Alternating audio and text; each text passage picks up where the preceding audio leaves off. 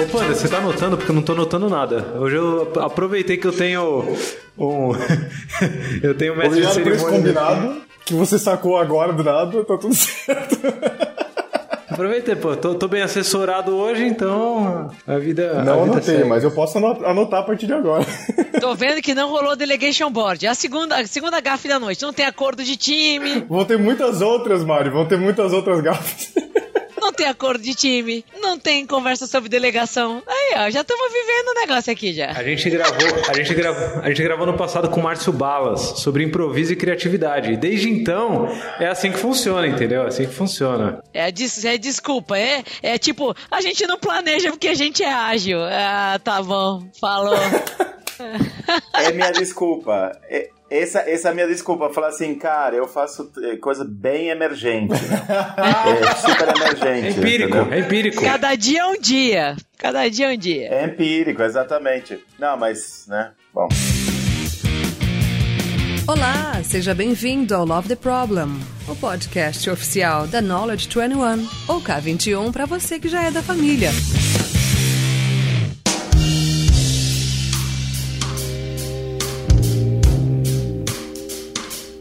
Fala galera, bem-vindos a mais um episódio do Love the Problem. E hoje episódio mais especial. Eu sempre falo que é especial, né? Eu tô perdendo moral já. Assim, tudo, tudo eu falo que é especial, nada é especial, né? Faz, faz parte da vida, ok. Mas esse daqui é especial por um motivo específico, que é ele tá sendo gravado e a gravação tá sendo transmitida ao vivo pro YouTube. E além disso, a gente tem plateia aqui nos nossos estúdios do Zoom. Então tem muita gente envolvida nisso tudo, ó. Temos até um, mestre de cerimônias aqui, ó, pedindo aplausos. Aê! Muito bom, muito bom, todo mundo ao vivo. Sensacional. Obrigado, Panda, por ser o mestre de cerimônias. Obrigado para todo mundo que compareceu aqui e tá participando dessa gravação. É, tem muita gente querida aqui. E tão especial quanto o episódio em si são os nossos convidados, é, escolhidos a dedo para esse episódio de tema polêmico aqui, né? Que é Fake Agile. E eu já vou começar dizendo, eu já vou, já vou antecipar, que eu não teria coragem de gravar um episódio sobre fake agile.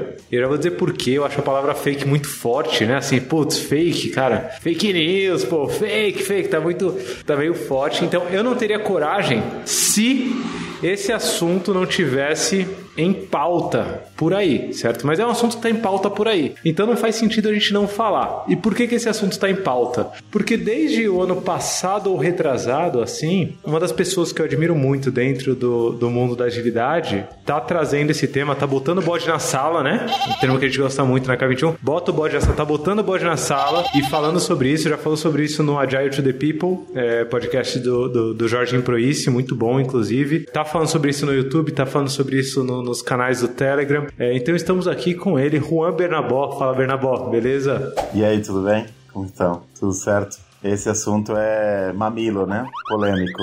E é engraçado, a cada 5, 10 anos eu encontro um assunto polêmico para me dedicar, né? Por 5, 10 anos. né? É fogo, né?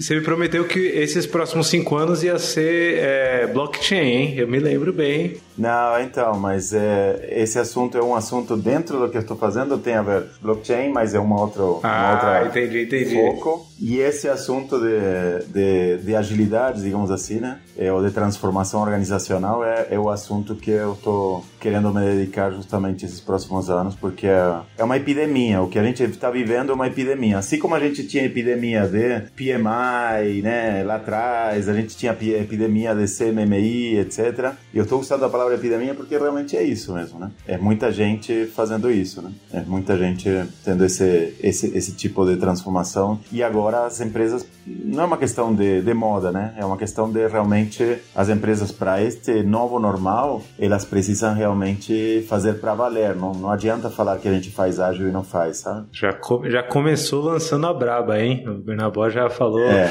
epidemia e comparando com outros aqui, mas estamos aqui também, antes de entrar no assunto que já está aí emergindo, estamos aqui também com ela, que é convidada querida há muito tempo aqui do Love the Problem, né? Inclusive, é, é- é, curiosidade, ela gravou Love the Problem, acho que antes de eu mesmo gravar Love the Problem, se eu não me engano, assim, porque ela começou gravando lá com o Fernando no comecinho, e, e sobre o, o portfólio, né, e Castelo de Mentiras, que inclusive é um dos que a galera mais elogia, né? Passem pro Project Manager aí, quem tiver, né, pra pessoa que gerencia os projetos, esse episódio de portfólio ágil versus Castelo de Mentiras, que, que é sensacional. Também falou aqui sobre estratégia, entrou no top 5 do ano passado, hein? Não sei se você viu, mas entrou no top 5 com o Sandro e com o CFC. Pra quem ouviu os dois episódios já sabe que estamos aqui com Mari Zaparoli. Fala Mari, tudo bom? Oi, pessoal, tudo bem? Mais uma vez, um prazer imenso estar aqui. E hoje com plateia não dá, assim, é, é tanta alegria que até de, de- tira atenção. Vocês têm vontade de ficar falando com as pessoas e ficar olhando a plateia aqui. Ah, caraca! É um ano que a gente não teve evento presencial, que a gente não, não consegue usar os corredores para trocar ideia, que a gente não, né? Não tem essa interação. Então, muita, muita saudade de, de ver essas pessoas, enfim. É, feliz de estar aqui e acho que esse é um assunto, como disse o Juan, é super quente, né? Pós-pandemia impulsionadíssimo, né? E acho que vale falar de expectativa sobre agilidade, né? E um pouco de conceito, porque a gente está num momento em que pouco se duvida de que esse assunto é um assunto que evolui as organizações e que se faz necessário. Só que essa, tipo essa epidemia, que foi a expressão que o Juan usou, faz com que as coisas sejam construídas às vezes sem um olhar básico, sem umas preocupações mínimas essência, né? de essência. E eu acho que isso é legal a gente explorar, abordar, porque pode ajudar as pessoas a entenderem o que não fazer, né? Já deixa aqui a, a pitada, né? A Bem, empresa na qual eu faço parte, a Bem Company, lançou um livro ano passado e eu tive a honra aí de fazer a tradução técnica, né? O chamado Ágil do Jeito Certo, que compila algumas experiências de alguns consultores super experientes da Bem lá de fora, é, mas traz muito vida real. E aí muitas pessoas falaram, pô, mas que nome é esse, né? O Ágil do Jeito Certo. E o interessante do livro é que ele não fala o ágil do jeito certo, mas ele fala um monte de coisa sobre o ágil do jeito errado. Que eu acho que nós vamos falar aqui hoje, né? Tipo assim, ágil do jeito certo é, cara, se você não fizer tudo isso aqui, já tá bem bom. já tá muito bom. Né? Se, isso vai ser o super ágil, o médio ágil, também a gente pode discutir. Mas assim, não faça isso aqui, que você já vai estar num bom caminho evolutivo, que são perguntas que já estão aparecendo aí. Então acho que o fake ágil que nós vamos falar é muito sobre isso, né? Talvez não seja exatamente como dizer é ágil, muito ágil, pouco ágil, mas é assim, cara, o que não dá pra achar que é ágil.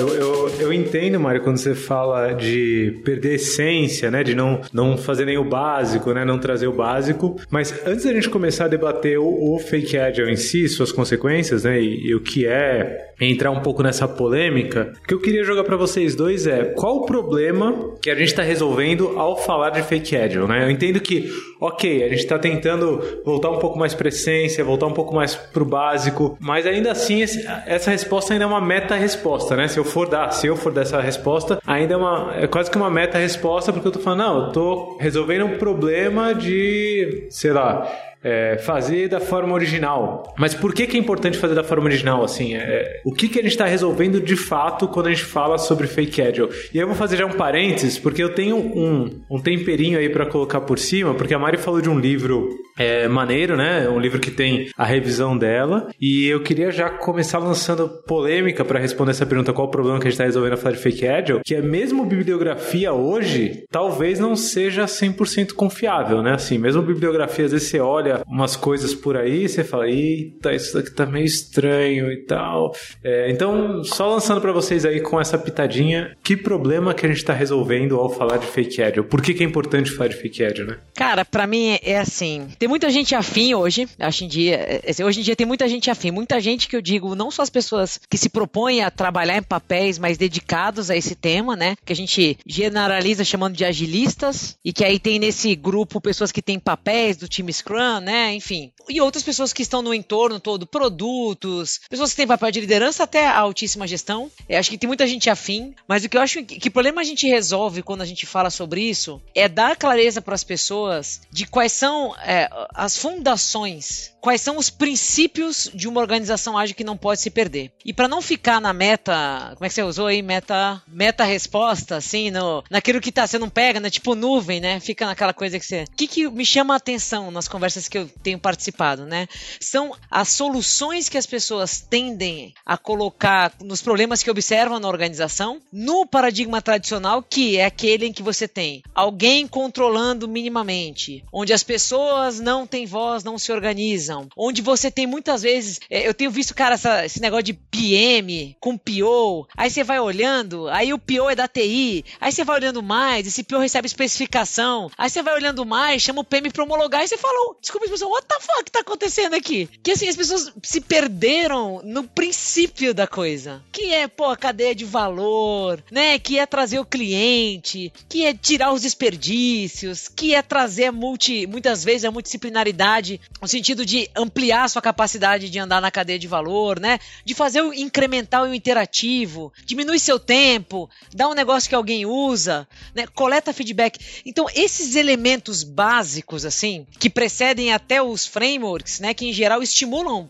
mais ou menos esse, essas, esses comportamentos, né? Que até o, pô, o manifesto fala, o que valorizamos? Ele abre falando assim, né? Aí o frame vai lá e fala assim, ó, você se comporta, é, usa essas coisas aqui que vai estimular esses valores. Quando esses valores, transparência, adaptação, cadência, tirar desperdício. Quando essa coisa se perde, eu acho que as pessoas se perderam completamente no caminho de encontrar agilidade. Porque a gente vai saber que o caminho não é o mesmo para todo mundo, os nomes podem não ser os mesmos, a estrutura pode não ser a mesma, mas o princípio tem que ser minimamente respeitado, porque senão a gente vai explorar aqui, que esses Agile, a Terfall, o PO Proxy, que cara, assim, sinceramente, talvez até seja a famosa pioria, porque antes, pelo menos no tradicional, que você tinha o PMO, o gestor de projeto, e a Teizona, as pessoas sabiam o que essas pessoas faziam. Agora você vê com esses nomes tudo diferente, é PM, PO e não sei o que lá, não sei o que lá, que no fim faz a mesma coisa que fazia antes, mas você nem entende o que elas fazem. Você trabalho adicional de... Mas peraí, o que, que essas pessoas fazem? Então, para mim tem que falar desse princípio, sabe? Vamos garantir que o princípio tá claro, porque depois a experimentação e a correção de rota vem. Você sabe, Mário, que me lembrou, até para eu ouvir também um pouco mais do Bernabó aqui, enquanto você foi falando, me lembrou que quando eu comecei a, a trabalhar, é, estagiando, eu sempre trabalhei muito para o mercado financeiro, né? E aí a Mari sabe bem do que eu tô falando, né? Também vem desse mundo aí. E eu lembro que a galera usava RUP quando eu comecei a trabalhar, né? RUP, Rational Unified Process, né? O Bernabó já tá sentindo aí o que vem por aí. É, só que eu cheguei numa fase que tava no mainstream, Hoop, né? Tava, tava na hype, assim, todo mundo ah, usava porque usava e tal. E, e você falando, Mari, eu acabei de perceber que quando eu comecei a, a, a ouvir falar sobre Hoop nessa época, né? Que já tava no mainstream, eu não entendia o que era o que, assim, eu não fazia a mínima ideia do que era o que. E eu sabia que no final ia sair cagada. Era isso que eu sabia, assim, pô, beleza, posso usar esse monte de, de ferramenta aí e tudo mais, mas o que é importante mesmo a gente não tá fazendo fazendo, né? O que, o que importa de fato a gente está deixando de lado. E era engraçado, só um detalhe sobre Ruby, assim, que eu acho que tem uma diferencinha com, com agilidade, ainda tem uma diferencinha, que é, é, Tinha toda uma gama de ferramentas. Não tem diferença, agora que eu vi, não tem, esquece. Tinha toda uma gama de ferramentas ali por trás que vinham no pacote, né? Então você usava o Rational Unified Process, você instalava também, sei lá, o Clear Quest, o Clear Case, pipipi, papapá, tinha um monte de ferramenta ali que fazia parte desse mundo e eu falei que era diferente, né? Mas não é não, porque hoje em dia vocês também conseguem pensar aí na gama de ferramentas que vem junto com a agilidade, né? O ferramental, que no final não, não resolve o problema, né? E tá todo mundo ali fazendo com a sensação de, pô, o que importa mesmo não tá sendo discutido. E eu puxei esse assunto porque o Bernabó, quando quando a gente tava. Eu não lembro se a gente tava gravando ou não. Assim, eu me perco geralmente nisso, né? É, mas você citou CMMI, você citou umas outras ondas que a gente teve, Bernabó, e que casou bastante com o que a Mari falou de, de as coisas estarem se perdendo, né? Assim, a, a essência tá se perdendo, da gente não tá resolvendo os problemas de fato, e nem os nomes que a gente entendia a gente tem mais para se apoiar, né? Assim, a gente perdeu inclusive símbolos que antes pelo menos serviam para alguma coisa. O que eu queria saber, Bernabó, é você que, que, que trouxe esse lance de ondas e que tá aí no mercado há, há bastante tempo também. Só velhinha, né?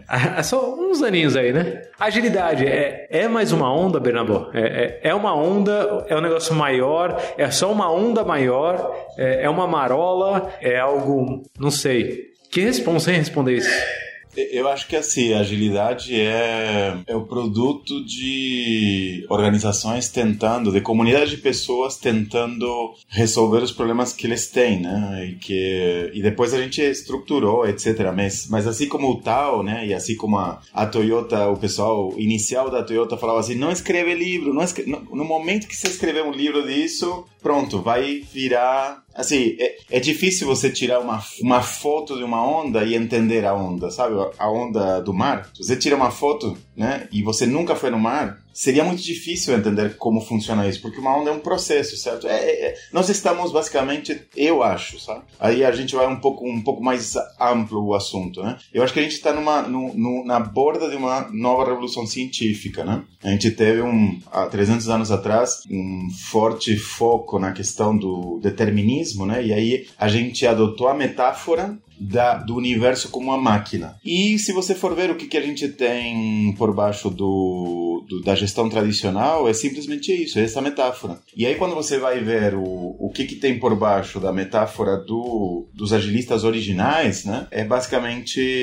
é outra coisa, né? Na verdade, tem muito a ver com a fluidez, tem muito a ver mais com o movimento, certo? Ou seja, tem mais muito a ver com outra coisa. Mas deixa eu colocar a questão do problema que eu acho que é interessante. Eu estava pensando sobre o problema, né? Qual o problema que a gente está tentando resolver aqui? E eu acho que o problema é, a, a diluição Sim. A diluição, ou seja, geração a geração de agilista, vai diluindo a essência, certo? Isso aconteceu com o CMMI, isso aconteceu com o Ruby, isso aconteceu com várias. Na verdade, não. Pega aí as, as, as, as ondas de mudança que envolviam uma, uma mudança de paradigma, o status quo basicamente conseguiu utilizar essas palavras para continuar fazendo do mesmo jeito, sem mudar a metáfora que está por baixo, entendeu? Então, acho que esse é o grande ponto, porque aí você vê que conforme a gente vai nós temos públicos que são early adopters, visionários, e depois temos os late adopters, etc. Essa galera tem a oportunidade de pegar essa, essa linguagem e, em vez de mudar a sua mente, muda o significado dessas palavras, entendeu? E aí, conforme a gente vai fazendo isso, a gente vai deixando as palavras cada vez mais sem significado. E daqui a pouquinho a gente, na verdade, é um processo sociodinâmico que acontece em todas, em todas as áreas, entendeu? Não é uma coisa que, que acontece só com Agile, né? Então, conforme a gente vai tendo gente que é mais late adopter, etc., é, e a gente não trabalhou na mudança de perspectiva, certo? Sim. Então, inclusive, o ano passado eu comecei a trabalhar muito, bom, estou muitos anos trabalhando nisso, mas tentar formalizar isso aí muito mais claro para poder fazer materiais e trabalho muito mais forte para fazer intervenções mais nessa linha, né? Porque o que a gente tem que fazer não é usar Agile, é fazer o que os agilistas originais fizeram, é resolver os seus problemas, certo? E aí, a partir disso, emergem alguma forma de trabalho. Obviamente você pode se inspirar em mil coisas. Eu me inspiro na Toyota, eu me inspiro na teoria das restrições, eu me inspiro em comunicação não violenta, eu me inspiro em um monte de coisas, mas eu não,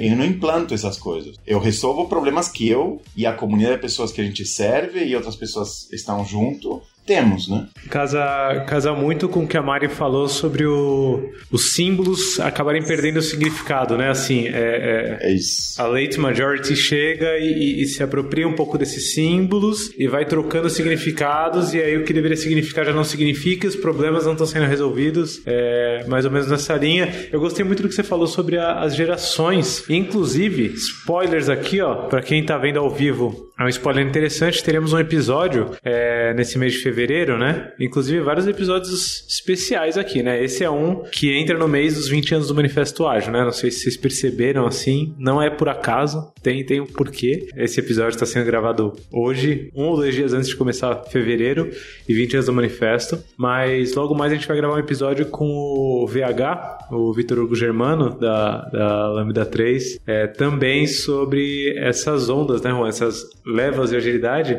E, e, é interessante porque eu, eu, consigo sentir um pouco como funcionam essas levas, né? Então, aqui no Brasil, eu sei que tem uma primeira leva ali que é, é eu acho que é, é mais ou menos a, a, a, sua leva, Bernabó, que é você, Rodrigo de Toledo, Alisson Vale, Vinícius Teles, né? Tem todo, todo um pessoal aí. É, o Klaus. O Klaus, Klaus Essefeld. Tem várias pessoas que começaram, e aí eu sinto que tem uma segunda geração. Logo depois dessa, tem uma segunda. Essa segunda geração, um, um dos nomes que eu gosto bastante, assim, é o, o próprio Vitor Hugo, é, da Lambda 3, Ceci Fernandes, é, muita galera que, que puxa o Agile Brasil assim junto, né? É, hoje ainda tá muito envolvido em segunda leva. Eu me considero parte meio que da terceira leva, de alguma forma ali, que é 2011, 12 ali, começou a, a ter mais contato, ter mais conexões. E tem uma quarta e talvez uma quinta leva, mas eu não tô mais vendo isso com o VH, vou, vou, vou discutir isso um pouco mais. É, mas eu queria aproveitar esse gancho para perguntar para Mari, que é uma pessoa que tem é, uma visão ampla do mercado de agilidade,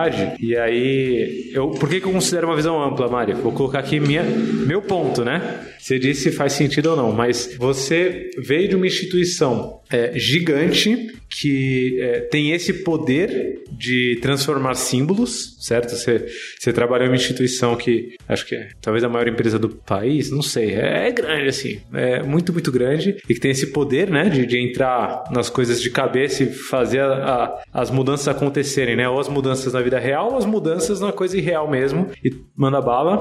Você passou pelo PagSeguro e lá no PagSeguro você claramente, assim, pelo que eu vivi lá com você, né? Inclusive, como K21, você como PagSeguro, você claramente teve é, a oportunidade de resolver problemas, assim, problemas claros. Quando a gente estava lá, a gente sabia quais eram os problemas para resolver e estava resolvendo problemas. Dificilmente a gente falava sobre ah, somos ágeis ou não somos ágeis. Essa, isso aí não estava em discussão, né? O que estava em discussão é, pô, e esse problema aqui que a gente tem que resolver? E, e ela resolvendo problemas e chegou a formar um time muito bom lá, né? Um time é, com pessoas muito boas de todas essas gerações de agilidade. E hoje você está, assim como eu estou na K21, né? A gente está na K21 prestando consultoria para o mercado. O Bernabó também presta consultoria, né? Tá, tá aí nesse mundo. Você está na, na BEM também olhando o, o todo, né? Olhando vários clientes, vários cenários. É notável essa diluição aos poucos da agilidade? E se é notável, quais são os, os critérios, quais são os aspectos aos quais talvez a gente devia estar tá abrindo mais o olho no dia a dia para perceber que tá ficando ralo, né? A analogia que eu faço aqui é: teve uma vez que eu fui parar no hospital, eu já contei, fiz palestra sobre isso, e eu tava perdendo sangue. E aí meu sangue começou a ficar muito ralo, eu tava anêmico, né? Então essa analogia acho que, que casa muito bem, né? Assim, como como que a gente percebe que tá, tem pouco glóbulo vermelho ali, né? Que tá ficando anêmico a coisa, que tá muito ralinho. E se você viu isso no mercado acontecendo, Mari, durante essa, essa sua trajetória? Eu vou de novo falar do livro, porque o livro, o Acho do Jeito Certo, ele começa se justificando assim, dizendo: olha, a gente tá escrevendo isso aqui porque senão tem um grande risco da agilidade se tornar algo mais passageiro do que esperava. Me menos profundo, menos denso, menos compreendido e por isso tão modificado de forma errada que se perca a essência do propósito desse grande movimento que aconteceu no mercado. O livro abre falando assim, por isso que escrevemos esse negócio aqui, antes que meio que seja tarde demais, né? E uma outra coisa interessante do livro é que ele mira bastante um ele é acessível para qualquer pessoa, mas ele é muito organizacional e ele traz um monte de exemplos de organização de alta liderança e de conselho e, e, e sobe a pirâmide hierárquica, porque apesar da gente falar muito de autonomia e dessa expectativa de reduzir níveis organizacionais, eu particularmente acho que na prática isso vai levar muito tempo, não só porque as pessoas que hoje assumem, que têm esses cargos nas organizações querem, mas porque nós, porque as pessoas que trabalham nas organizações muitas vezes sentem falta de, um, de uma liderança fixa estabelecida e ainda ambicionam muito ser essa pessoa. Eu tive conversas no PAG várias vezes sobre isso, de pessoas que reclamavam do excesso de hierarquia e em algum momento chegavam, Mari, tô descontente. Por quê? Porque eu não sei quando você é promovido ou promovida coordenadora, gerente. Então, assim, a gente vive essa transição mental, né? A gente vive essa sensação de, mas pra onde eu vou, né? Você também se tira. Por tudo isso, eu acho que vai levar tempo. Mas também vivi no PAG um ambiente que tinha muitos leis, muitas camadas, excessivas camadas, mas nem por isso as coisas se tornaram fluidas por muito tempo, que é o famoso crachá leve. Então, assim, mesmo com uma estrutura que não é o ideal, dá para você proporcionar um outro ambiente mais fluido, mais dinâmico, mais auto-organizado, mais onde a confiança é claramente atribuída. E não é o fato de você ter cinco ou seis camadas que inviabiliza essa, esse ambiente mais fluido. Tá? É claro que você tem maior probabilidade de ter problemas de comunicação, né? E você tem entropia, que você tem muitos níveis de alinhamento. Isso se... Mas o PagSeguro não é um exemplo de empresa empresa enxuta em níveis hierárquicos. Não é. Mas é, se tornou uma referência de empresa ágil. Então eu vejo sim essa diluição, essa anemia acontecendo, mas ao mesmo tempo, no momento em que a atração do assunto é maior. Então a gente nunca teve tanta oportunidade nas organizações de promover um ambiente mais ágil, na essência. Nunca, cara,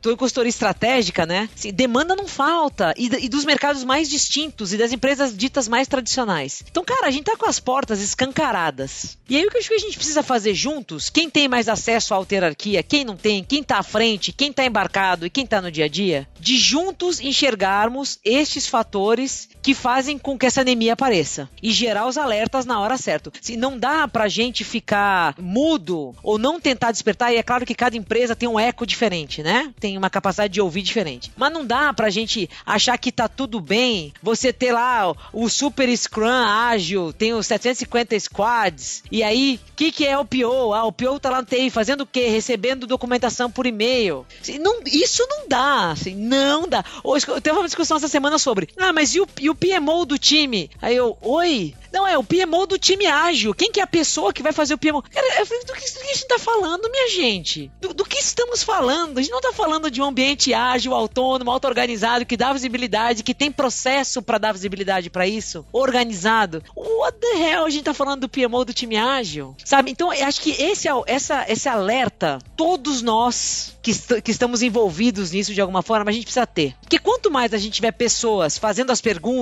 induzindo né, alguma reflexão, compartilhando um conteúdo, olhando o case, cara, mas vamos ver como é que aquela empresa que é uma referência faz? Vamos dar uma olhada como é que resolve desse jeito? Vamos conversar com alguma consultoria? Pô, mais a gente diminui esse risco do negócio ficar tão diluído que deixar de ser sangue. Né? Assim, o corpo não vive, porque você tem um sangue tão anêmico que ele não faz mais papel dele na organização. O coração não bate. Então, isso, isso todos nós podemos, de alguma forma, mobilizar. É, eu acho que assim, o fake agile é a gente que cria, né? A gente faz parte do problema, certo? Eu acho que sempre eu trago isso, né? Com as startups, o primeiro assunto que eu trouxe foi isso, né? A questão do fail, né? Que era o grande problema do, das startups, né? Então, se a gente puder... Por que, que a gente está tendo tanto, tanto fake agile? Porque a gente, quem, quem trabalha né, em transformação, talvez a gente não saiba exatamente como fazer uma transformação, né? O que, que a gente está fazendo, né? O, o que, que é, né? Tipo assim, o que, que realmente é uma transformação? Uma transformação, eu, eu hoje eu, eu entendo ela muito mais como uma mudança de percepção das pessoas. Eu poderia intervir no nível do fazer. Eu tenho um trabalho que é basicamente fazer, pensar e ver, né? Então, como eu vejo, eu penso, e como penso, não sei, a forma como eu vejo as coisas, se eu vejo como uma estrutura hierárquica, se eu vejo como máquina, eu vou pensar usando essa metáfora, certo? Então, as soluções e, os, e o diagnóstico dos meus problemas eu vou identificar a partir dessa metáfora mecânica, certo? Então, meu trabalho como coach, mentor, transformador, eu estou criando um, um conceito que é o catalisador de transformação, que é um, um papel um pouquinho diferente do que um coach, um mentor, etc. Que na verdade foca justamente nisso, em intervir na percepção das pessoas, certo? Porque o grande problema é quando eu vou com uma metáfora mecânica, e eu sou um diretor, sou um gestor, eu sou whatever, e eu entendo, ah, o Scrum é isso, beleza? Mas eu não mudei a forma como eu vejo o mundo, eu trago uma metodologia que emergiu numa, numa cultura, numa comunidade de galera que funciona bem pragmaticamente, empíricos, esses caras, né, são startups, provavelmente é uma galera que está com um jogo não de melhorar o, o resultado da empresa em 3% ao ano. Esses caras estão com um problema que é como em 5 anos eu multiplico por 50 o tamanho da empresa, certo? O valor da empresa. Então você não tem tempo para dogmatismo. Ou tu faz o que funciona, ou não vai funcionar, certo? Você não consegue jogar esse jogo de crescer 50 vezes em 7 anos, entendeu? Então a gente tem que entender que a Agile surgiu dessa galera, de uma galera que justamente é muito mais pragmática. E a gente está colocando, e provavelmente tem uma outra metáfora, né? E, e a gente está colocando essas práticas sem mudar a metáfora original, certo? Então, o que emergiu o modelo de, de comando e controle e tudo isso daí é, é, basicamente um modelo determinístico de pensar, é uma metáfora determinística. Quando a gente coloca isso daqui, dá uma terceira coisa que não é ágil e não é tradicional. É uma terceira coisa que é justamente a, a síntese entre essas duas coisas, né? Que eu chamo de fake Agile. Quando você colocar Agile como um processo, como se fosse o agir, ah, vamos fazer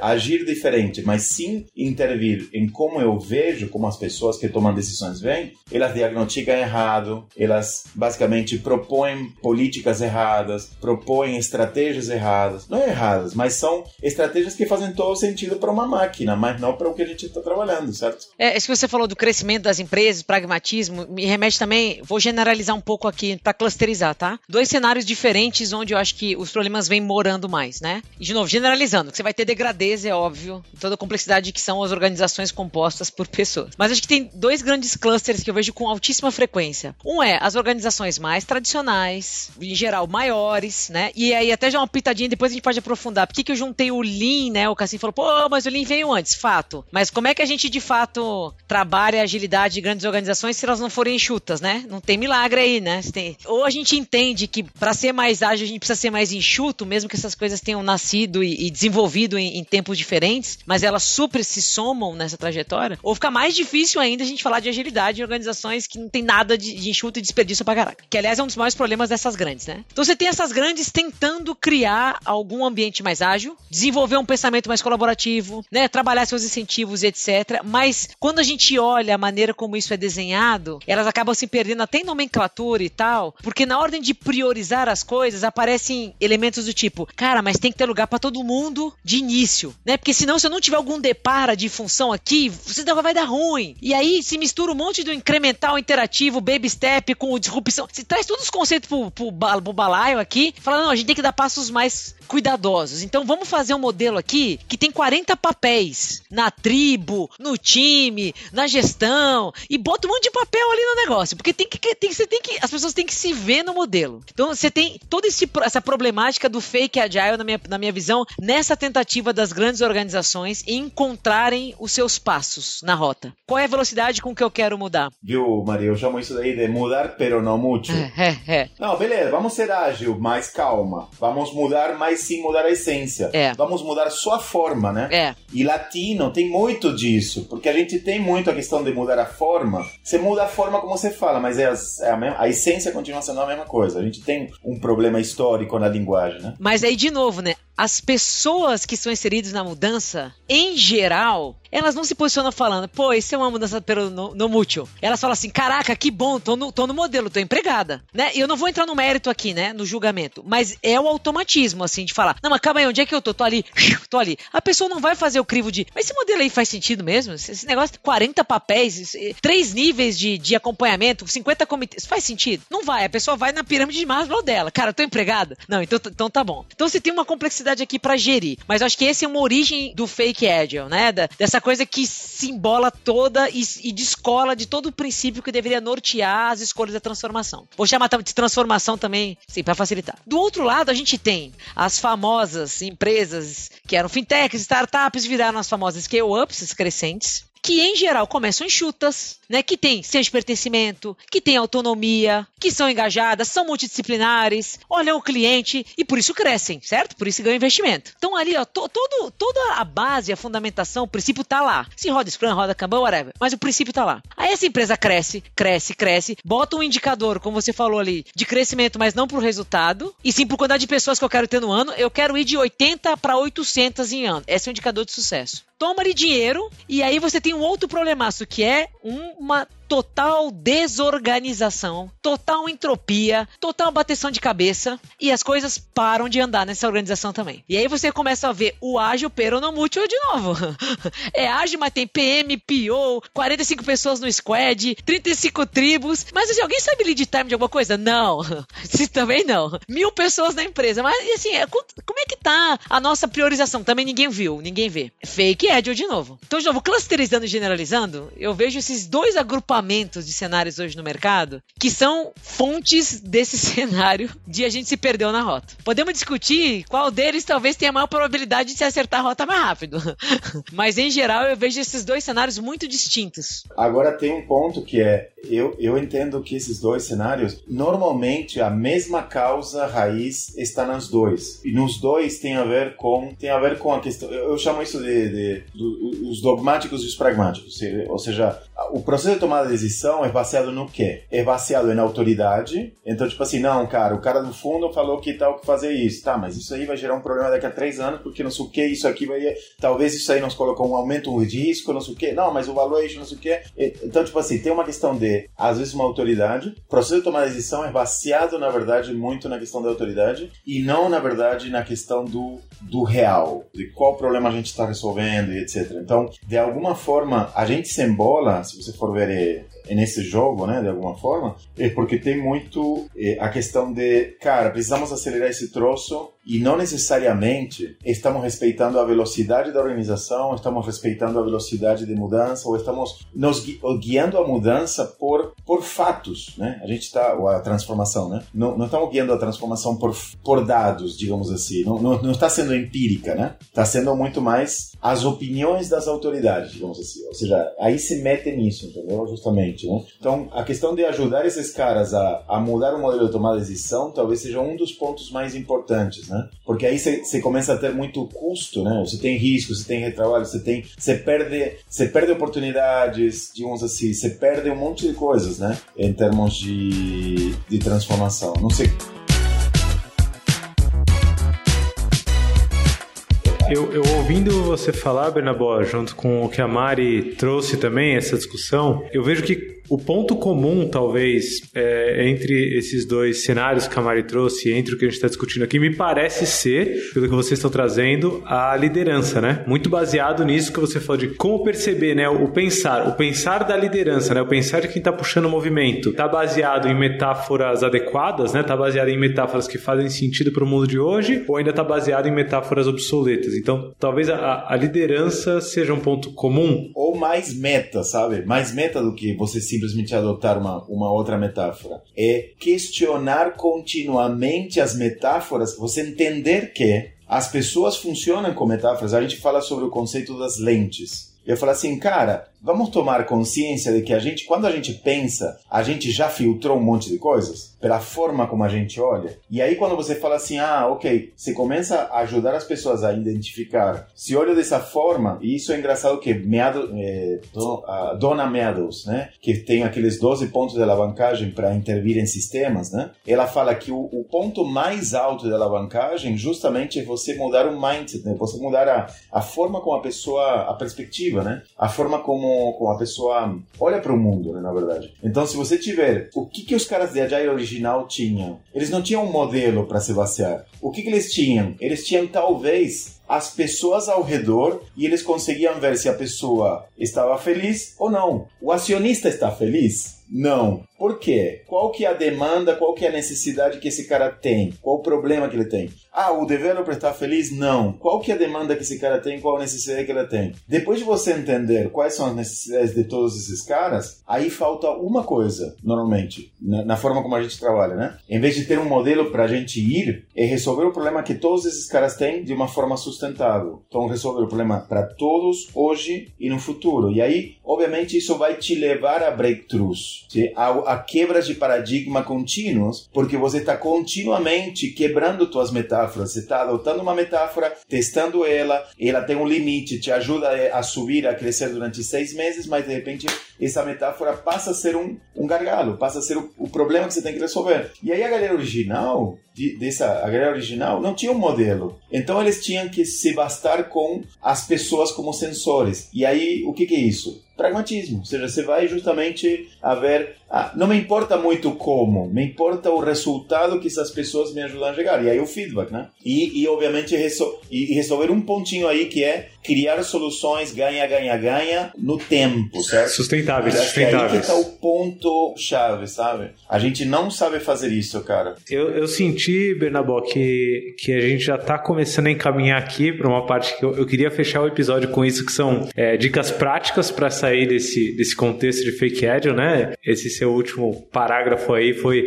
foi bastante sobre isso. Mas antes de entrar nisso, eu queria fazer um advogado do diabo aqui e inspirado no, no, no, em uma discussão que a gente teve no Agile Coach Camp de 2018, 19, não lembro, tô perdido no tempo. 18, né? 18, 18, boa. Não, não, foi 19, foi 19. Foi início, foi início de 19. Foi, tava com as crianças. Teve 2020 ou não? Teve 2020, você não estava lá. Que absurdo, você não estava lá. Teve 2020. Ah, é verdade. Então, esse que eu tô falando é de 20. 2020 eu, eu mandei representantes. O, o Romeu foi lá, tava representando ele e a mim. Junto, veio de Portugal pra isso e valeu a pena. Mandou bem, mandou bem. Mas teve uma discussão, 2019, Mari, bem lembrado. Obrigado, Panda, aí, pelo suporte temporal.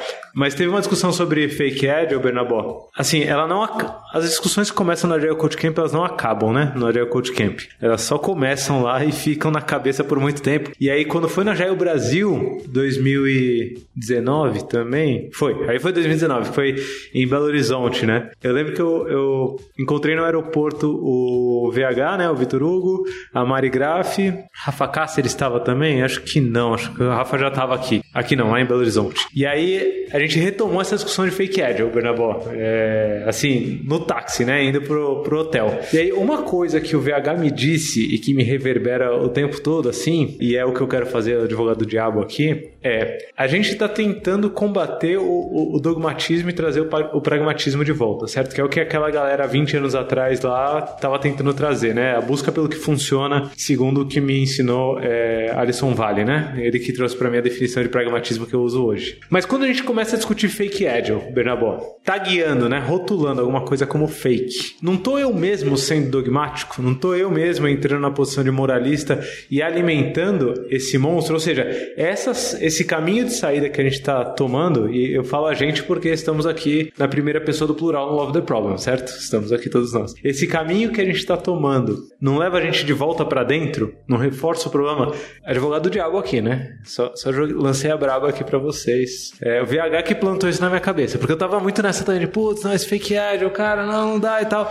Aí o VH me lançou assim, ó, cara, eu não gosto de me sentir moralista. Foi isso que me lançou. Pá! Falei, eita, ele falou sobre ele ainda, né? Eu falei, eita, será que eu estou sendo dogmático, moralista, rotulando? Ou talvez a gente tenha que ter um outro episódio só pra isso, né? eu não sei. Ô, parquinho. Fogo no parquinho. Eu, eu, eu não sei, eu, eu, eu, eu- o, o, o- a, a estratégia que eu usei lá atrás com o Scrum, lá no início, quando ninguém queria essa porra, o que que era? Precisei criar algum tipo de... Assim, queira ou não queira, a gente tá falando com a mente dos 4 a 6 anos, né? Quando a gente tá tentando interromper um padrão, onde fala assim, não, beleza, tô fazendo ágil, tô fazendo ágil, tum, aí pum, certo? Então tem a questão de interromper um padrão de pensamento e às vezes a gente tem que utilizar algumas ferramentas tipo de shaming ou tipo, não necessariamente shaming, mas um momento de falar assim, o cara levar uma reflexão, será que eu tô fazendo isso ou não? Tem um problema aí que é, que é a questão de com qual objetivo a gente faz? Sim? Qual minha intenção quando a gente fala sobre Agile? É para eu, por isso que vocês falaram a questão de moralismo, né? É falar assim,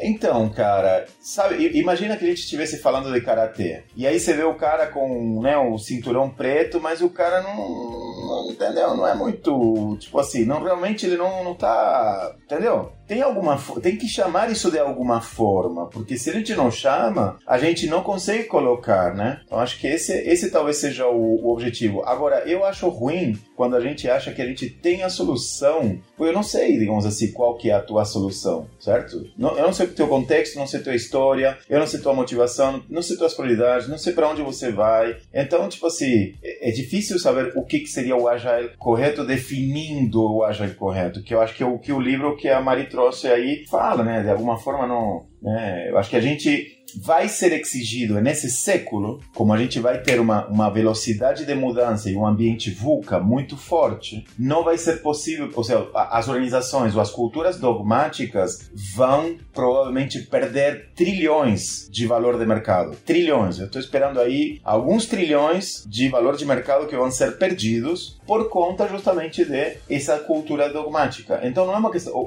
como a gente está chegando hoje, você me falou sobre Agile, se é um fado ou não, né? Eu acho que não é um fado porque vai ser necessário para o novo modelo de econômico que a gente está, que a galera passe, digamos assim, a tomar decisões em tempo real, que passe a realmente ser direcionada por números, por resultados e tudo. Ou seja, as empresas não estão querendo fazer isso, estão sendo forçadas a fazer isso por uma realidade de mercado e a grana manda. Então, quando a gente começou a transformar lá atrás, cara, era, era só os visionários, os early adopters, etc. Os caras que acreditavam nisso, certo? Agora quem está trabalhando é mais a galera que precisa fazer funcionar. A gente talvez seja uma. Por que, que eu acho que a Agile não vai. Talvez mude a palavra, talvez tenha uma outra geração, etc. A gente precisa reinventar, mas a sensação que eu tenho é que o cenário econômico que a gente vive vai privilegiar, não é privilegiar, mas as organizações que funcionam de uma forma mais real-time, pragmática, que realmente consigam conectar-se melhor com a realidade, consigam tomar decisões mais baseadas em dados, estejam mais ancorados no que acontece no dia a dia e tudo, e, consigam encontrar causas raízes, consigam quebrar paradigmas, consigam encontrar breakthroughs e tudo, na área, em todas as áreas, né? Esses caras vão andar muito melhor financeiramente, entendeu? Em termos de resultados financeiros. E, e assim, a, e a sociedade, queira ou não queira, ela funciona assim, entendeu? É que por enquanto a gente tem um monte de empresas grandes, com um monte de clientes, com um monte de caixa, com um monte de crédito, mas nos próximos 3 a 5 anos, a metade delas vai sofrer problemas seríssimos. Eu estou falando com gente de TV, falando, cara, tá, assim, é, então, a, a, o problema é mais de invenção, né? Não... Mas acho que você está falando de, de perspectiva das empresas. Acho que tem outro movimento também no mercado brasileiro, pelo menos, que é o nosso, a nossa sensação como consumidores de produtos e serviços, né? Eu acho que a gente vinha do histórico super mal acostumado de viver no mundo dos monopólios. Então eu só tenho a NET e a Sky, eu só tenho quatro bancos para ter conta, eu só, eu só, tenho quatro operadores de telefone, eu só tenho isso, assim. E todos são ruins em relação à perspectiva de, do atendimento ao consumidor, de quando você tem um problema, de você discutir preço você não tem, né? A gente tem um, tinha um mercado aqui medonho. Concentração de varejo e assim vai, de indústrias. Né? E eu acho que essa, essa criação das novas organizações, ela trouxe um, uma, uma coisa do dá para ser melhor, dá para ser diferente. O Nubank vende muito esse discurso, porque de fato ele fez acontecer. Você não precisa conviver com essa coisa medíocre. Porque o banco de tarifa te cobra um TED, te cobra uma dação de conta. Por quê? Porque todo mundo cobra e o Bacen deixa e as é seu. Não, você não é obrigado a conviver com isso. Você pode buscar soluções melhores. Que eu acho que faz toda e qualquer diferença sobre essa essa pressão nas empresas de se tornarem adaptáveis e reagindo às necessidades de mercado. Porque antes a gente era mega passivo nisso e agora não somos mais. É, tem isso daí e, e eu acho que o que ajuda nisso daí é é que um ótimo negócio você você chutar em cachorro morto. Uma empresa muito grande, você sabe que vai ter muitos problemas em se adaptar. Então, eu fundei a segunda aceleradora de, de, do Brasil, né? De, de, startups. Então, qual que era a nossa estratégia para os founders? Falávamos assim, cara, vê qual empresa grande tu vai arrebentar. Porque é um ótimo negócio, certo? Então tem muito dinheiro hoje disponível no mercado para gente que está com essa estratégia. A estratégia é pegar bancos, pegar telecom, pegar todas as empresas que de alguma forma têm e, e você é, focar em quê? Essas empresas são todas focadas para dentro. Então eles optimizaram este, burocracia, optimizaram um monte de coisa, certo? Mas, eh, digamos assim, está muito longe do, da experiência né? do, do cliente, né? da carinha feliz do cliente. Ela tem muita fricção etc. É uma baita de uma oportunidade. É, como eu falava para um, uns diretores de um banco, eu falei, cara, então, há, muitos anos atrás, né? Eu falava assim, cara, esses caras são pequenos. Eu sei que são pequenos, mas você já percebeu que os pequenos estão ficando grandes? Por quê? Porque não existem mais pequenos e grandes aqui no Brasil e no mundo. Existem rápidos e lentos. Então agora a gente tem duas categorias, né? A gente tem pequenos que vão crescer rápido e grandes que vão rapidamente, provavelmente, ser disrompidos, né? E vão perder em 10 anos talvez metade ou três partes do seu valor, certo? Então é um, é um ótimo momento. Assim, eu acho que a agilidade veio para ficar por conta disso. E a questão de fazer funcionar direito tem a ver com se uma empresa dessas perde um ou dois ou três anos em realmente usar ágil de verdade para gerar resultados de negócio, o impacto no valor de mercado dessa empresa pode ser gigante, entendeu? Então estamos falando não é numa metodologia, estamos falando às vezes em perder metade do valor da empresa ou você perder uma grande oportunidade. A Tesla aí valorizou de 2015 para aqui, é a maior empresa, o maior valor, por quê? Porque essa empresa está ready, eh, o que a gente chama, o que eu chamo de readiness to the future. Esses caras estão prontos para o futuro. Ah, mas como vai ser o futuro? Não sei, mas a gente é bom em tomar decisões, é, é não fica amarrado à nossa estrutura e a gente faz o que funciona rápido para todo mundo, entendeu? Tipo assim, então é uma máquina de aprender. É outro tipo, é um uma outra espécie de organização. Eu vi que o Zoom tá valendo mais que a IBM. Nossa. Vi uma notícia essa semana. Sério, é doido, né, meu? Não fui validar na bolsa, mas era uma notícia de, de fonte aparentemente segura. Que o Zoom tava valendo mais do que a IBM, que é mais reflexo do que isso, né? Então, é que a IBM provavelmente não tá tão, tão ready for the future. Ela tem muita coisa do passado, ou seja, 80%, se não me engano, da, da receita da IBM vem do quê? De mainframe. Eu não sei se você, sabia, mas é tipo assim, tem um potencial de ser desrompida, que é outro, o risco, né, de ser desrompida, muito alto, né? Então acho que, assim, é que a gente queira ou não queira, o mundo ágil surgiu dos developers. Os developers no board não tem uma, uma né, normalmente os developers no board não, é, são os pedreiros, certo? Não são galera. Só que nossa comunidade, de alguma forma, aprendeu esse troço e a gente está levando isso para outros níveis e para outros ambientes, né? Então. Mesmo, mesmo porque tudo é software hoje, né, Birabo? Acho que entra nesse contexto de transformação digital de fato, puxa muito disso. Eu ia falar duas coisas. A primeira era que é, não à toa, Maria, esse exemplo que você falou IBM Zoom aí é muito bom, porque a gente começou o episódio falando sobre Hoop, né? Ali. E, e para quem não sabe, onde saiu o Hoop lá, eu falei Clear Quest, Clear Case, por aí vai. Dá uma olhada lá, então já casa bem, né? Com esse final. Usei isso aí. É, aí, ó.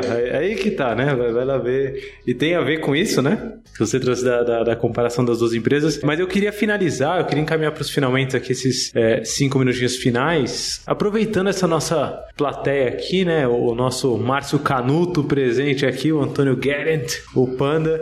Então, o Panda finaliza aí. Panda, qual que é a braba aí pro, pro fim? Temos uma galera angustiada aqui, ouvindo vocês falar, porque agora a pessoa não se preparou para ouvir. Ela não sabia o que era o tema, necessariamente. Ela chegou aqui e tá todo mundo angustiado. Todo mundo aqui, ó, discussão falando de método, de as coisas que aparecem na revista, quem vende a coisa do que é agilidade por aí, um monte de rótulo que tem, o que tem de ferramenta, coisa atravessada dentro das organizações, tá todo mundo angustiado aqui. Então, para vocês aliviarem um pouco o coração da galera que tá aqui, eu queria ajudar vocês para responder uma coisa. Se a pessoa já está imersa nesse universo do fake agile, como é que a gente sai dali? E aí, Zapa, como é que a gente sai desse ambiente? Posso até usar o bingo da agilidade para responder essa pergunta. Você quer dar um passo disruptivo? É, como é que é com o Caicaco? Como é que o pessoal fala aí, Lula, na tua apresentação lá que eu assisti a palestra lá? Cara, vamos lá, né? Eu, eu sinceramente, eu tenho visto que, que, o Lula falou uma coisa muito boa hoje que eu nunca tinha estruturado esse pensamento, né? Mas pegando o trabalho que a gente participou, né, no, no PagSeguro, de fato, a gente, a gente nunca fez um, um trabalho orientado a vamos ser ágeis. Né? Do tipo assim, eu, o meu ponto, o meu critério de sucesso é tornar esta empresa ágil. Até porque ali,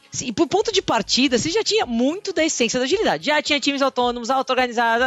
O problema que a gente queria resolver lá, é, primeiramente, era outro, que era orquestração para um crescimento sustentável, aumentando a maturidade da agilidade ao longo do caminho. Então, não era tornar ágil. Isso nunca foi a pergunta que a gente quis resolver. Você não, não me deixa mentir. Tá aqui você, Murata, Diogo, Jana, Jéssica, tá todo mundo aí pra não deixar mentir. E como é que a gente chega à conclusão, né, de que, nossa, o Pag era ágil e todo mundo entrava lá e falava, caraca, esse é um ambiente ágil. Nunca me disseram que sentiam que estavam no ambiente ágil porque chegava no time Scrum, mas era porque, cara, aqui a gente tem voz. Cara, aqui a gente discute com diversos níveis. Por que, que a gente fala sobre o cliente? Por que aqui a gente tem uma determinada autonomia? Cada contexto ali era diferente neste grau de liberdade. Mas falamos sobre isso, questionamos isso. Aqui a gente se preocupa em ter processos internos que tragam a, a, a voz das pessoas. Aqui a gente se preocupa com as pessoas com asterisco aí, porque daí tinha outras questões de onde, de onde você espera que essa preocupação venha. Mas em geral, naquele ambiente, isso era. A gente chegava a essa preocupação, talvez não pelas áreas áreas que deveriam tê-las, mas de algum jeito a gente se suportava como comunidade. Aqui a gente tem tempo para experimentar, aqui a gente pareia, não tem que dar satisfação para ninguém. Aqui eu posso estudar, aqui eu posso, eu posso falar o que eu quiser. Era por, essas razões que as pessoas se sentiam no ambiente ágil. E não porque estava trabalhando aqui, aqui ou lá. E é claro que tem outras pitadas ali, né? Quando tem métrica, melhor ainda, né? Se você vê o resultado do seu trabalho, uh, nem se fala, né? Pra você poder priorizar direito e tudo mais. Tem, tem a parte do ter que funcionar esse negócio. Mas, em geral, a percepção é da sensação das pessoas. Então, para mim, depois desses anos de PAG, de banco, de telecom, que já passei também, e de consultoria, esse, esse ambiente ágil é quase como uma ambição, sabe? É quase como assim, cara, é lá que eu vou mirar os meus passos. Mesmo nas empresas com que a gente faz consultoria, ah, quando a gente fala assim, puta, a gente aqui quer ter um tempo tal para chegar no estado que a empresa não, re, não regrida no seu pensamento, a gente não tá falando de que eu tenho que ter 50% dos meus times trabalhando o Scrum. Isso até pode ser uma ambição dentro do trabalho, na caminhada, mas não é o que tá lá em cima, não é o que eu quero chegar. Então, assim, cara, se se a agilidade é uma coisa que eu vou perseguir, é, eu não vou me quebrar minha cabeça para chegar para fazer o checklist para saber se essa empresa é ágil ou não é. Porque se ela for, ela vai saber. Não sei o que tem que dizer. O mercado vai responder, as pessoas que estão aqui dentro vão perceber. E ela passa a ser uma referência de agilidade por si só, como aconteceu com o Pag, como aconteceu com o Magalu e outras que tem por aí. O Nubank mesmo tem um histórico de muito tempo, nem agilidade não tinha. Assim, área, né? Gente dedicada a esse tema. Aí depois a coisa cresceu, eu falei, bloco 2 da, da, minha descrição, né? Ah, bate a cabeça e, pô, precisa dedicar pessoas a esse tema. Mas você vê que essa coisa que a gente tem também de falar, é uma empresa ágil, não é uma empresa ágil, ela é resultado de um ambiente, de uma construção de um ambiente. Então, para mim, é, é, tudo isso se tornou uma grande ambição. Se as pessoas entenderem quais são os princípios e por onde caminhar na rota, perceber que se perdeu, perceber que você querer dizer qual é o PMO do time ágil, alguma coisa não tá legal, eu até posso ter esse desenho temporariamente e meditar três vezes por dia, posso, mas eu tenho que perceber que isso não é o ideal. Eu preciso perceber que o PO que não conhece o cliente, que não tem a vaga ideia do que prioriza, não é o ideal. Eu preciso perceber que as pessoas que não têm a menor ideia do, de pra onde vai o trabalho delas, não é o ideal. Se isso for percebido, a empresa vai, as pessoas ali, consequentemente a empresa, vão achar sua rota, vão achar. Agora, se elas não perceberem isso, aí dá-se. aí vão ficar no fake agile forever. E aí o mercado vai responder, né, Mário? O mercado, o mercado vai dizer qual é a verdade. O mercado responde. Que dica você complementa aí, Benaval, para quem tá mergulhado nisso, para quem tá folgado nisso hoje? Então, cara, a abordagem que eu tenho usado ultimamente, né, é, digamos assim, bom, primeiro, primeiro ponto, acho que tem muito, eu vou repetir a, o que a Maria, a Mari falou com outras palavras, né, com o meu jeitão, mas é, é, é basicamente isso, né, a questão de fazer a coisa certa pelos motivos errados dá resultados errados. Esse é um ponto. Então, digamos assim, a primeira coisa que eu faço no, antes de fechar um contrato de transformação é alinhar o que, que o cara quer. Porque normalmente o pessoal te chama e, e é o momento de contrato, é o momento onde se define o jogo. Então, esse é um grande problema, certo? Normalmente entre consultoria e, e também entre, entre agilista e empresa, certo? Eu normalmente eu realinho qual que é o problema deixou muito claro. É, uma, uma empresa me chamou em 2011 e falou assim: Cara, não sei o que, eu preciso treinar 350 pessoas no Scrum. Eu falei: Cara, eu não faço isso. Como assim se não treina pessoas no Scrum? Não, não, eu não faço isso daí. Eu aumento os resultados de negócio das empresas, não treino no Scrum. E treinar Scrum é, é, é o como, certo? Agora, deixa eu te explicar uma coisa. Você vai no médico, o médico te pergunta: Qual o teu problema? Aí você responde: Falta de antibiótico. Receita aí, certo? Não, falta de solução não é problema. Essa é a primeira, a primeira coisa, certo? Então, falta de, falta de solução não é problema. Agile é, um, é uma solução para um problema. Qual o problema? A gente tem falta de foco? A gente tem. Qual o problema? Vamos definir ele claramente. Definir o problema claramente e alinhar qual o problema é 50% da solução. Então, essa é uma coisa que a gente não faz e a gente pulou. No início, no início do Scrum, todo mundo tinha medo. Então, o pessoal estava super assim, não, mas não sei o que. Hoje o pessoal compra por quilo, né? 3 quilos Scrum, 4 quilos Kanban, faz, vai comprando, certo? Então há uma falta de preocupação realmente com entender isso daí. E a outra coisa é a questão de dime como me medes, te direi como me comporto, né? Então, se você mede como a Mari falou, tipo, ah, 60 squats. É, essa é uma métrica que você pode ter internamente, mas não pode ser uma meta. No momento que essa, essa, isso aí vira uma meta, você está basicamente fazendo que todas as pessoas comem. Você acabou de mexer na, no processo cognitivo das pessoas. E, e, eu faço isso muito claramente. Eu mexo em, a gente mexeu em uma única métrica, uma única métrica, uma cláusula de um contrato entre uma telecom e, uma, e um call center. Esses caras tinham, sei lá, problema violentíssimo de, de, de carinha triste de clientes. Os, os caras foram ver e realmente era um problema de, de, de, de call center, etc. E aí o que eu percebi é que esses caras estavam jogando o jogo de atender em menos de 3 minutos. E tinha uma cláusula no contrato que era causa raiz, certo? E aí a gente trocou essa cláusula de, de, de tempo médio de atendimento com punição e a gente colocou lá eh, o que, que a gente gostaria que tenha. Isso foi uma reflexão, certo? Uma reflexão num grupo, né? O que, que a gente gostaria que tenha? Ah, a gente gostaria que o mundo ideal seria que os caras resolvam a ligação, resolvam o problema na primeira ligação. Eu falo assim, e se a gente começar a medir as pessoas assim? Então, se a gente começar a medir que é First Call Resolution, em vez de punir, vamos dar bônus, conforme mais First Call Resolution, o que aconteceu? Três meses depois, saiu de 4,75 ligações para resolver um problema para 1.75 sem implementar porra nenhuma, nem agilidade, nem nada, sabe? Então, às vezes, a gente tem que entender o sistema mesmo e, e o que, que a causa raiz mesmo, ou seja, realmente entender, né, se debater em cima disso e criar um ambiente que permita poder fazer isso, porque a gente não está acostumado a é, um CFO entrevistar caras e realmente aprender a, a, construir conhecimento, né? Só que como está aí a, a Mari falou, né? O mercado está aí, então digamos assim, vai ser chato, né? Vai ser chato, porque muita gente vai perder, digamos assim, posições por, por, por não conseguir se, a, se adaptar é, a tempo, né? Mas faz parte, né? Estamos há 20 anos já nisso, então... Faz parte. A gente, a gente respira e aceita que o mundo vai se adaptando. Darwin, Darwin vai cuidando, né, Bernabó? Darwin vai cuidando ali. Quem, quem for mais apto sobrevive e tá tudo certo. Para fechar aqui, é, eu esse é um episódio que eu vou ter que escutar duas, três vezes, pelo menos assim, tranquilamente. É bom que quem teve aqui ao vivo vai já escutar segunda-feira, né? Segunda agora não, na outra segunda. Não dá tempo de editar até segunda, mas na outra segunda já vai escutar de novo. Posso só dar uma dica, não? Posso só dar uma dica para dar esperança? Por favor. Porque o meu fechamento foi tipo, ah, meu, você vai morrer. uma dica para começar com a esperança é transforma a dor, a carinha triste das pessoas. Por exemplo, termina uma reunião, aí pergunta para as pessoas pessoas, começa a colocar, se você for Scrum Master, um, um indicador. Se, se a, se a reunião foi. Normalmente eu pergunto o seguinte: a reunião se agregou vida ou você perdeu tempo? Você perdeu vida, certo? Ou seja, isso está mostrando se essa reunião endereçou as necessidades que essas pessoas tinham, certo? E se construímos nessa reunião coisas que nos estão ajudando a ir para outro lugar, certo? E, e aí você começa a usar, em vez da cabeça, você começa a usar outro tipo de sensor que a gente tem, que começa a fazer mais sentido, que tem mais a ver com intuição, etc. Mas isso você pode transformar em números e depois começar a ter uma uma ideia de como que está o calor, a taxa de calor versus valor dentro da tua organização. Você começa só com as carinhas e já a partir disso você começa a resolver esse problema. É sensacional a sua dica, Bernabó, porque eu ia deixar a recomendação de três referências aqui e uma delas, a primeira que eu ia deixar, tem muita relação com essa sua dica, é, que é um, um podcast chamado Pontes e Elefantes. Para quem não conhece o Pontes e Elefantes, eu sou suspeito para falar, né? O Panda também é suspeito para falar porque a gente grava junto com a Carol Cepejante e o Rodrigo Vergara também. Também patrocinado pela K21 e pela Target 2, juntos, né? E Rafa Albino. E Rafa Albino que está aqui também. E Rafa Albino agora também, é. A galera descobriu aí nos últimos episódios. Rafa Albino também faz parte do Pontes.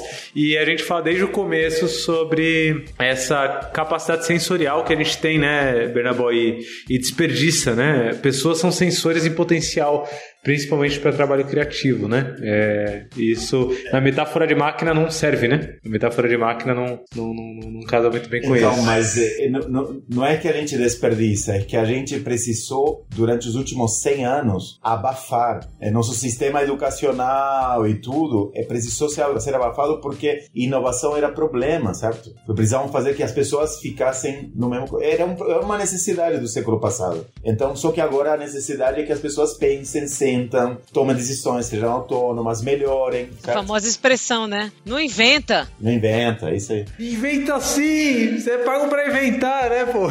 Exatamente. É. Muito bom. A segunda referência que eu ia deixar era é o livro que a Mari bem citou aqui, a gente reforçou. Tá em tudo que é livraria, né, Mari? Eu fui andar outro dia, acho que ali na Paulista e tava lá na, na Martins Fontes, tava lá. É, age do jeito certo, né? É isso? É isso, é. Tá na Amazon, tem um e-book também. Muito bom, muito bom. É a segunda referência, então, com, com revisão aí da Marisa Paroli, então tá, tá garantido, né? Aí pode colocar o carimbo de esse vale a pena. E para fechar, eu queria deixar é, como referência o canal do YouTube do Bernabó, é, falando sobre Fake Agile, e o canal do Telegram. Como que a galera entra, Bernabó? Como que a galera participa desse movimento que você está puxando aí? É, o procurar no YouTube Combatendo Fake Agile. Sim, Combatendo Fake Agile. E ele pode, pode ir lá no, no, no nosso canal e lá tem um link para o Telegram. Sensacional. Inclusive, o, o, último episódio com o Rodrigo de Toledo, tá lá no, no YouTube, você abre lá Rodrigo de Toledo falando, grande mestre mestre, né? Um dos meus mestres na K21. Sensacional. Muito obrigado, Mário. Muito obrigado, Bernabó. É sensacional. Uma aula magna, né? Pegando aqui a frase do Matheus Teca aí. Uma aula magna sobre Fake Agile. Episódio para ouvir, reouvir, reouvir. É, agora a gente vai seguir. Eu não vou nem me despedir muito assim, eu só vou falar tchau, porque quem tá ouvindo o podcast perdeu a chance de participar ao vivo aqui, né? Da gravação. Mas tudo bem, você tem o podcast aí pra ouvir, porque agora quem está aqui vai ter a oportunidade de participar do nosso Link Coffee antes de. Não, não, eu vou fechar e depois eu conto uma novidade. Então, quem tá ouvindo pelo podcast aí, ó, pergunta para quem tava qual é novidade, ou me pergunto. Pergunta lá no k21.link barra the Problem, que aí eu conto qual é novidade. Um beijo para todo mundo que viu aí.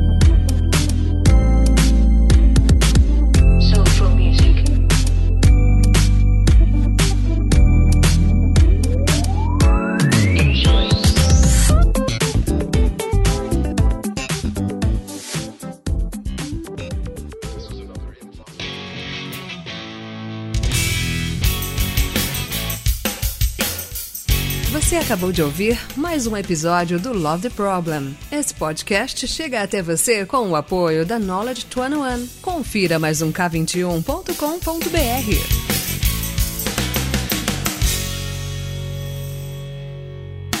Mas, mas eu posso, eu, eu posso até. Sobre o nome do Panda, só um caos, né? Já vamos contar um caos, né? Fala do fake ad. Quando uma, uma vez eu tive oportunidade na vida de contratar o Panda, olha que honra. E aí, eu recebi uma negativa ao longo do processo porque estava errada a minha contratação, porque era de gerente. Não, mas você está contratando. De... Não, não, é o nome dele. é, é o nome, é o sobrenome dele. É real. Duas semanas a mais no processo de contratação, eu tendo pedra no rim de ansioso. Não, foi negado. Como foi negado? O cara mora longe, o cara tem que vir. Você, que, que, que assim tá negado? Não, não, porque você tá contratando um gerente. Não, não, não, não. É Antônio Gerente. E ainda tem um E, tá faltando E no fim ainda. Assim, é o nome. Ai, é, ai. enfim, fecha paredes. Muito boa.